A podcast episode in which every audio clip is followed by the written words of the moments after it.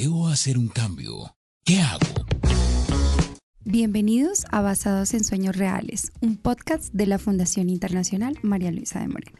Hola, hola a todos los que nos escuchan. Muchas gracias por acompañarnos en el día de hoy. Y hola, Lady, ¿cómo estás? Hola, Luis, qué gusto escucharte. Igualmente.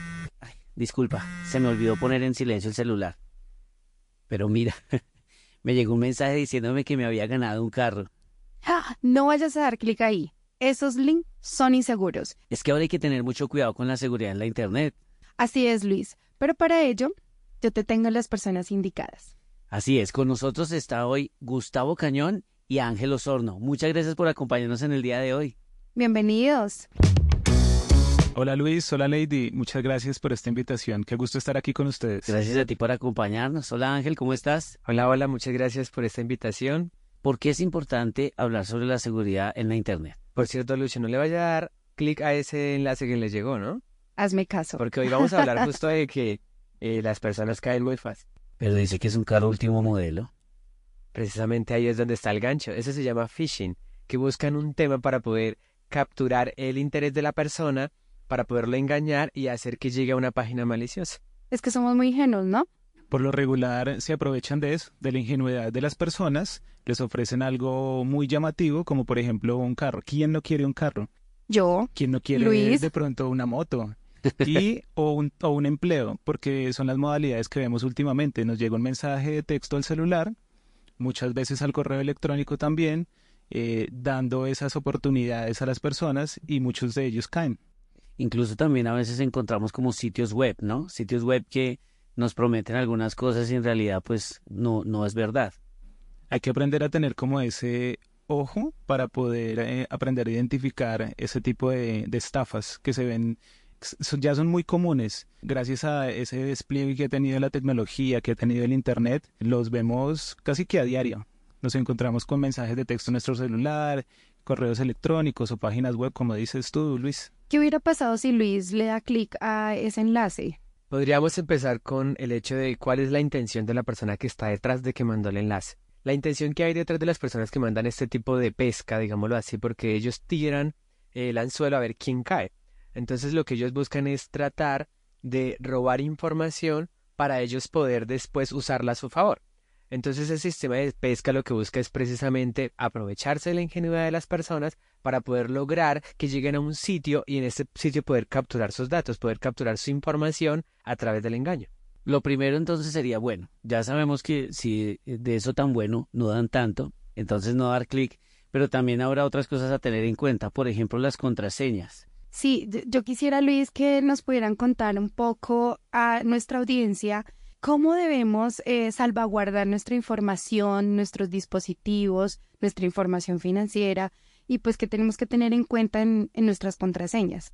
Bueno, eh, vivimos ya en una época donde la inteligencia artificial es algo común y hay muchas, hay muchos modelos de inteligencia artificial que se encargan de descifrar contraseñas. Ellos lo que hacen es como hacer un estudio de la información del usuario para poder, eh, a través de una serie de probabilidades, eh, poder encontrar la contraseña de ese usuario. En la, en la mayoría de los casos, si es un ataque dirigido. Por eso la recomendación para una contraseña segura es que incluya mayúsculas, números y caracteres especiales. O Las sea, no Lady 1, 2, 3, asterisco. ni Y las personas dicen, la persona dice, no, es que me queda muy difícil recordarla. Entonces ahí la recomendación o el tip que le podemos dar es que la persona trate de crear una contraseña que la misma persona pueda asociar o construir. Vamos a hacer un ejemplo. Lady, ella podría utilizar, por ejemplo, el nombre de algo que a ella específicamente le guste demasiado. Por ejemplo, a ella le gusta, por ejemplo, un país en específico. A ella le gusta, ay, qué interesante visitar Italia. A ella le gusta, nadie sabe eso de ella.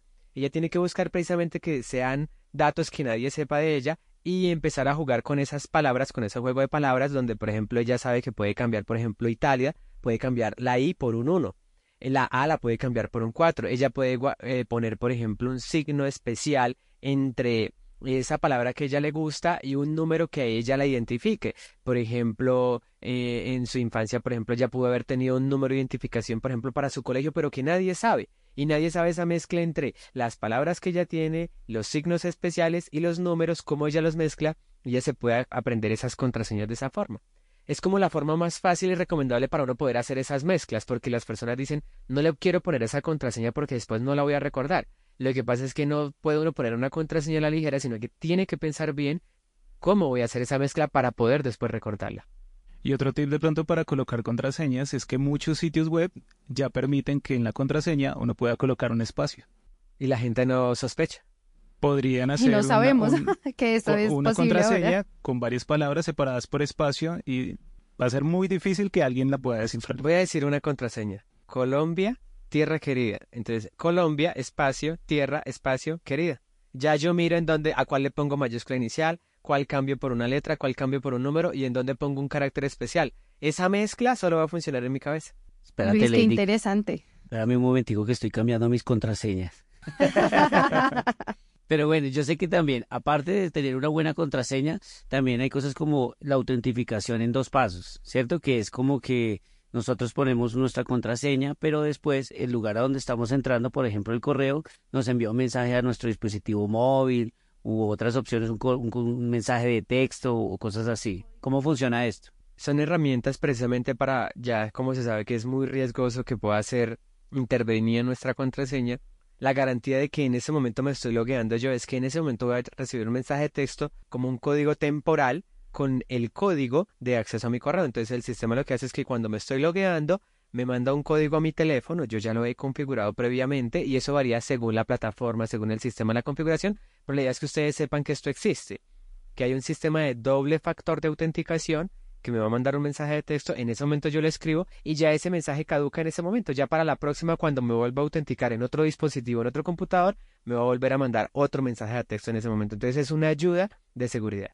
Bueno, ¿qué tal si yo me quedé sin datos en el celular y necesito hacer un pago de un recibo o necesito entrar a revisar algo en mi cuenta bancaria? Me conecto a una red Wi-Fi gratuita, busco Eso te iba a decir, Luis. Yo he ido a centros comerciales y, y yo digo, no, pues me conecto o en el banco eh, y digo, me conecto a la red Wi-Fi de ese lugar. ¿No? Pues la, es muy fácil. la recomendación es que usted no haga eso, Ah, que nuestros oyentes no hagan eso. Y siempre busquen una red segura como la de nuestra propia casa o hasta la empresa donde trabajamos y tenemos acceso, pero que no lo hagan a través de la red del aeropuerto, del centro comercial, porque puede que esa red esté intervenida, un hacker haya eh, hecho uso de ella, ni siquiera eh, es la mala intención de la empresa o del lugar que ofrece ese servicio de red Wi-Fi pública, sino que puede ser que un hacker colocó un programa, un virus, que se descarga en el computador de quien se conecte a esa red y va de pronto a abrir una puerta trasera en ese dispositivo electrónico como una celu- un celular, una tablet, un computador y va a empezar a extraer información sin que el usuario se dé cuenta. Y es que ahí también hay otra modalidad y es que no siempre es que la red está intervenida, sino que es una red maliciosa o falsa. Entonces usted cuando llega al aeropuerto, entonces usted dice en el aeropuerto, ah, me voy a conectar y dice red o dice aeropuerto o Wi-Fi El Dorado gratis. Entonces uno dice, ah, es que el aeropuerto está disponiendo de una red gratis. Usted no sabe quién fue el que dispuso esa red. Entonces puede que en ese momento haya una persona en una banca sentada en un café emitiendo una red Wi-Fi falsa del café mismo. Entonces la gente dice, me voy a tomar un café allí porque allí hay Wi-Fi. Entonces se conectan a esa red Wi-Fi de ese café porque es gratis, pero resulta que quien está emitiendo esa red Wi-Fi es una persona maliciosa o malintencionada. Diferente cuando, digamos, a veces eh, le dan en la tirilla la clave del Wi-Fi de ese restaurante. Aplica el caso de lo que dice Gustavo. Pero hay casos donde el nombre de la red no quiere decir que sea es- necesariamente ese establecimiento, sino que es una red que está comprometida, de tal forma que cuando usted entra a esa red Wi-Fi, tienen un sistema que hace que emula las páginas en las que usted puede entrar y busca precisamente robar la información. Entonces usted dice, voy a entrar al correo. Entonces ellos diseñan una, una interfaz de logueo exactamente a la del correo, por ejemplo, de Hotmail, de Gmail, de Yahoo. Diseñan una interfaz igual, pero cuando usted está escribiendo los caracteres de su contraseña, en realidad no se está logueando al, al servidor de ellos. ¿Qué hacen ellos para engañarlo? Usted se loguea porque ellos por, digamos, digámoslo así, por detrás, le pasan esos datos al, al correo y se loguea, pero ellos ya capturaron ese correo. Entonces ahí es cuando vienen que por medio de su correo, entonces ya recuperan acceso a su cuenta de compras, a su cuenta de bancos y las personas dicen, pero ¿qué pasó? ¿Cuándo fue eso? Fue que comprometieron la, la información de su correo que el correo es el instrumento para acceder a muchas de esas tecnologías. Entonces es mejor no usar nunca un Wi-Fi gratuito o, o, o si lo usamos no usar preferiblemente nunca. Preferiblemente es mejor no usarlo. Es mejor, uno tratar de tener un, un plan de datos básico, eh, que un compañero le comparta datos. Por ejemplo, ahí entra la hermandad, ¿no? Bueno, regálame datos. Es más fácil que la persona que es de confianza, su red Wi-Fi de su celular, yo me conecte al Wi-Fi de mi compañero. En este caso, Gustavo le digo, dame datos, me conecto al de él. Es más seguro que yo conectarme al de la cafetería que me está dando café. Ahorita que estabas hablando de las compras, justamente, uno es demasiado ingenuo, uno piensa que, y también por la premura de la situación, uno dice, ay, no, necesito pronto un wifi, necesito eh, pronto realizar una compra. Yo conozco muchas personas, incluso yo misma, he tenido mucha prevención en comprar en Internet o comprar en línea. Es como, pero esto sí será seguro, justamente por lo que estabas diciendo, esta interfaz se parece mucho a, no sé, Amazon, eh, diferentes Mercado Libre, muchas plataformas que pues se, manejan por Internet y uno dice, esto se parece mucho, pero ¿será que sí es real? ¿Será que sí es posible? Bueno, pues en mi opinión yo diría que lo que es Latinoamérica y, Colombia, eh, digamos, estamos un poquito atrasados en los temas de comercio en línea y de esa confianza porque yo creo que la mayoría de personas hemos tenido como alguna mala experiencia con una compra en línea y eso ha generado esa desconfianza para volverlo a hacer nuevamente. Pero yo diría que es, tener en cuenta algunos tips básicos cuando uno quiere hacer una compra en línea, como verificar el sitio web donde yo voy a comprar, si tiene, si ese sitio tiene un certificado de seguridad y cuando yo vaya a hacer ese pago, pues ese, ese sitio me garantice que mis datos están siendo procesados de una forma adecuada, que mi tarjeta de crédito no la voy a dejar almacenada en ese sitio o el medio de pago con el, con el cual yo estoy haciendo la compra. Es como tener ese tipo de, de, precauciones cuando uno vaya a utilizar eh, ciertos eh, sitios web. En el caso de Mercado Libre o Amazon, ellos ofrecen garantías al usuario, a los clientes, entonces diría que es una forma segura de hacerlo y son plataformas grandes que permiten hacer eh, que uno haga esas compras en línea. Sí, o los supermercados de grandes superficies o esas plataformas. ¿Cuáles o por qué se llega a ese punto que dice Lady? Porque la persona entró por una invitación. Nos, nos devolvemos al phishing. Al phishing. ¿Por qué cabe la duda? Pues porque me llegó una invitación dudosa. Pero si yo estoy acostumbrado a comprar en línea, que, que yo uso una plataforma específica, porque aquí no le estamos haciendo publicidad ninguna, estamos hablando en general, pues hay muchas, ¿no? Está Linio, Mercado Libre, eh, Carrefour, El Éxito, muchas, o sea, emprendimientos que también estamos diciendo que ellos también tienen su, su línea de negocios, es seguro. El problema está es cuando me llega esa invitación de dudosa procedencia, digámoslo así, una invitación de exagerada o en redes sociales muchas veces hay ventas de productos que dicen, se lo mandan desde por allá, desde Afganistán, desde el África. No, pues ese, ese Play 5 no va a llegar. Es, mejor ser un poquito desconfiados. un poquito de lógica. Pero claro que es seguro comprar por este tipo de plataformas, porque ellos tienen la garantía al comprador, la garantía al vendedor. Es que yo, por mis propios medios, llego a la plataforma y busco el producto. Pero cuando a mí me llega el correo, ahí es cuando hay que dudar. Cuando a mí me llega el correo, entonces yo evalúo, yo, ah, no, porque hay promociones que se llegan al correo que son válidas, pero ahí hace parte de la desconfianza de uno decir, no, yo no me voy a confiar a la primera, sino que voy a validar directamente en el sitio. ¿Será que ese hotel sí está ofreciendo ese paquete? Porque eso sí pasa. A uno sí le llegan tiquetes, promociones. Entonces es saber analizar, ¿será que yo en algún momento me suscribí a esa página para que me mandara publicidad? ¿O por qué me está llegando esta publicidad si nunca me suscribí? Es decir, un buen hábito es, bueno, me gusta esta promoción, entonces yo mejor me dirijo a la página oficial, busco lo que, esto, lo que me interesó y verifico que sí está en ese precio o si me llegó con un código, por ejemplo, de descuento a, mi correo, voy directamente a la página oficial, busco lo que estoy, eh, eh, lo que me interesó y uso ese código llamo para al call center de la aerolínea, llamo al call center del hotel y valido que la promoción sea válida. Gustavo, nos ibas como, a decir algo. Como tú decías hace rato, de eso tan bueno no dan tanto. Entonces, si usted le llega el correo o mensaje de texto o WhatsApp, un PlayStation 5 con el 70% de descuento. ¿Dónde, Gus? iPhone 14 Pro Max un millón seiscientos mil pesos, cómprelo ahora. No, es una estafa. O normalmente, eh, por ejemplo, en esas plataformas, porque no estamos diciendo que en esas plataformas no se presenten estafas, porque como hay vendedores individuales, uno tiene que mirar la reputación del vendedor. Ah, siempre normalmente está en la calificación del vendedor. O lo mandan de una zona del departamento lejana, un estado, una ciudad que uno dice, pero eso está muy lejos, muy escondido. No tiene sentido. Entonces uno tiene que analizar ese tipo de cosas. Ángel ahorita nos contaba acerca de la seguridad que brindan las entidades, las empresas, las organizaciones, a quienes los consultan, a quienes son sus compradores, sus usuarios. Hablemos un poco de la Fundación Internacional María Luisa de Moreno. Esta seguridad en la Internet y todos los avances que ha tenido la Fundación, ¿cómo está en este momento? ¿Y cómo llegó allí? De pronto podríamos hablar del el proceso de donación. Pues la fundación, precisamente para ese tipo de manejos datos financieros, nosotros eh, utilizamos entidades financieras respaldadas con precisamente con todos esos estándares de seguridad. Buscamos que las donaciones se protejan, buscamos que las donaciones estén eh, amparadas bajo, digamos, un sistema que tenga sistemas de póliza, sistemas de riesgo, sistemas de encriptación, sistemas de seguridad, de validación, de tal forma que, por ejemplo, la fundación no guarda información financiera del donante ¿Por qué? Porque esa información eh, la guarda es el banco. El banco es el que se hace responsable de la transacción financiera y la fundación al final recibe la donación. Eso es una forma, por ejemplo, para los emprendimientos, para los negocios, de manejar este tipo de pagos.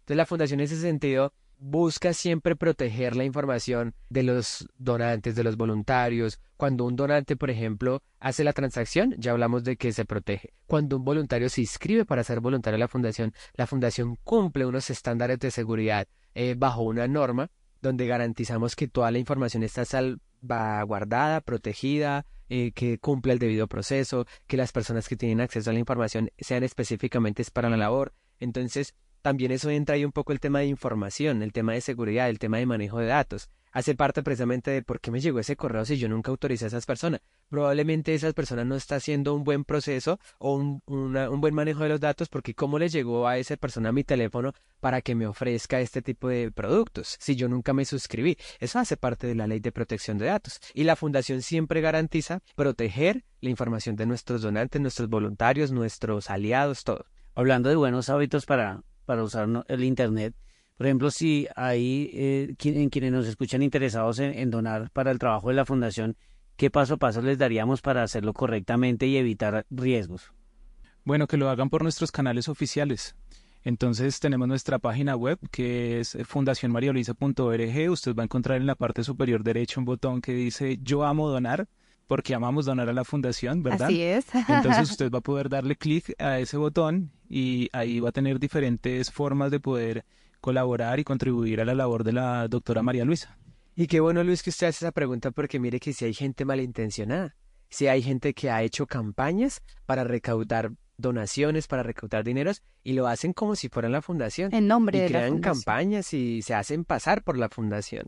Entonces, afortunadamente los hemos podido identificar y hemos notificado a toda nuestra audiencia, a nuestros seguidores en redes sociales que tengan cuidado de ese tipo de prácticas, porque hay personas que sí usan precisamente eso. Quiero que nos cuenten si ustedes alguna vez habían soñado con esto, que ustedes soñaran con que o hubiesen pensado, imaginado mucho tiempo atrás si hubiesen llegado a lograr este tipo de de avances o de realizaciones, de triunfos. Ya es de la parte personal. Pues no sé si, eh, bueno, no sé si Ángel lo recuerda, pero como en el 2018, más o menos 2019, nosotros dentro de como la planeación que estábamos realizando a uno eh, años adelante para la fundación, ahí estaba el tema de una plataforma para poder eh, capacitar a las personas que sirviera de apoyo para todos esos cursos, esa, esta modalidad virtual que vemos ahora, nosotros no la imaginábamos en aquel entonces y decíamos, no, eso tal vez 2025, 2026, de pronto estaba a largo plazo, pero lo que decía Ángel, la pandemia impulsó todas estas cosas y, y, la verdad no, no lo imaginábamos como, como es ahora, pero pues ha sido, eh, yo diría, el, respaldo de, de, la doctora María Luisa, eh, sus ideas, las que han permitido que esto salga a flote, que esto funcione y que haya sido un éxito a nivel mundial. Y fue la doctora Marilisa la que hizo que esto se cumpliera. ¿Por qué? Si ustedes entran a colombia.marilisa.foundation slash campus, hay un audio de la doctora Marilisa donde ella, no recuerdo bien la ciudad, ella habla de que en un futuro se va a capacitar de forma virtual. Nosotros en ese momento, antes de la pandemia, no sabíamos que es, era la, era el, se estaba refiriendo al campus, no sabíamos a qué se estaba refiriendo, Recuerdo sí que la doctora en ese momento estaba en un ámbito académico con, uno, con unos estudiantes y ella hablaba de la virtualidad. Llega la pandemia y se da la necesidad de hacer algo que capacitara a las personas en la distancia.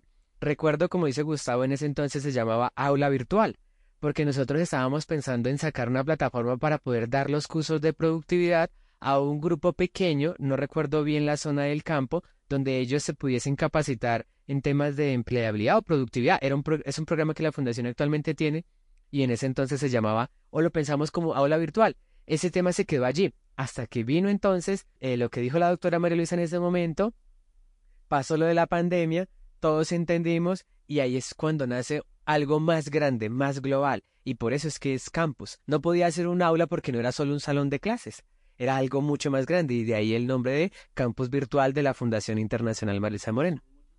Entonces a nosotros no, pero ser parte de ese sueño de la doctora María Luisa sí es muy bonito. Ver cómo ella anheló y deseó precisamente llegar a muchos lugares, porque ella decía es que hay que llegar a muchos lugares donde no se puede. Y ser parte de ese sueño, nosotros poder haber aportado un granito de arena, construir, ayudar, a implementar, a desarrollar una herramienta que pudiese llegar a más de 40 países es algo muy bonito. Y son muchos los campos que el campus ha facilitado en la preparación intelectual a quienes han participado. Y muchas veces yo he oído a quienes han participado en la plataforma contarnos cómo ellos soñaban con estudiar esto que están, que están estudiando ahora y de pronto no tenían las posibilidades económicas, el tiempo, porque ahora la vida, el ritmo de la vida, pues no, hace que de pronto el tiempo no nos rinda tanto, pero ha facilitado mucho que estas personas se logren realizar también en su campo intelectual.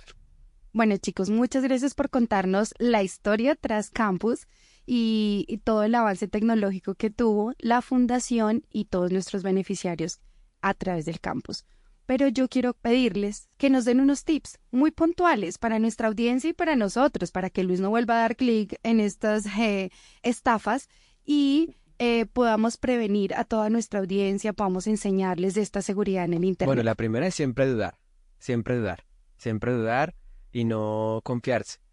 Bueno, la segunda, eh, mantenga actualizados sus dispositivos electrónicos. Usted tiene un dispositivo electrónico en el bolsillo todos los días, manténgalo actualizado. Su computador, su tablet. Su antivirus. También. ¿La tercera? Utilice contraseñas seguras. Es una de las cosas que a las personas les cuesta mucho, pero es importante hacer el ejercicio porque la gente siempre usa Luis 123. Esa es la clave de los usuarios. No, tienen que crear un hábito y tratar de hacer lo que les decía al principio. Contraseñas seguras. Usar espacios, números, letras, mayúscula, minúscula. Signos especiales como lo hablábamos hace, hace un rato, aprende a reconocer estafas y aprende a reconocer el phishing. No, de eso tan bueno no dan tanto. Si le llega a su celular, eh, ha sido aceptado para el empleo que buscaba si te pagamos millón doscientos al mes. Eh, usted nunca envió una hoja de vida, entonces ¿por qué va a creer en eso? Aprende a reconocer esas estafas, aprende a reconocer las páginas fraudulentas, mire muy bien el dominio de la página, porque puede decir bancolombia.net y Bancolombia no tiene un dominio.net. Entonces, usted aprende a reconocer los sitios oficiales de su entidad bancaria y no de información, no llene formularios a la ligera. Yo le emplearía ese tips que hoy en día ya no solo hacen fantasiosos, sino que ahora lo hacen es como si uno tuviera un problema. Su paquete está retrasado.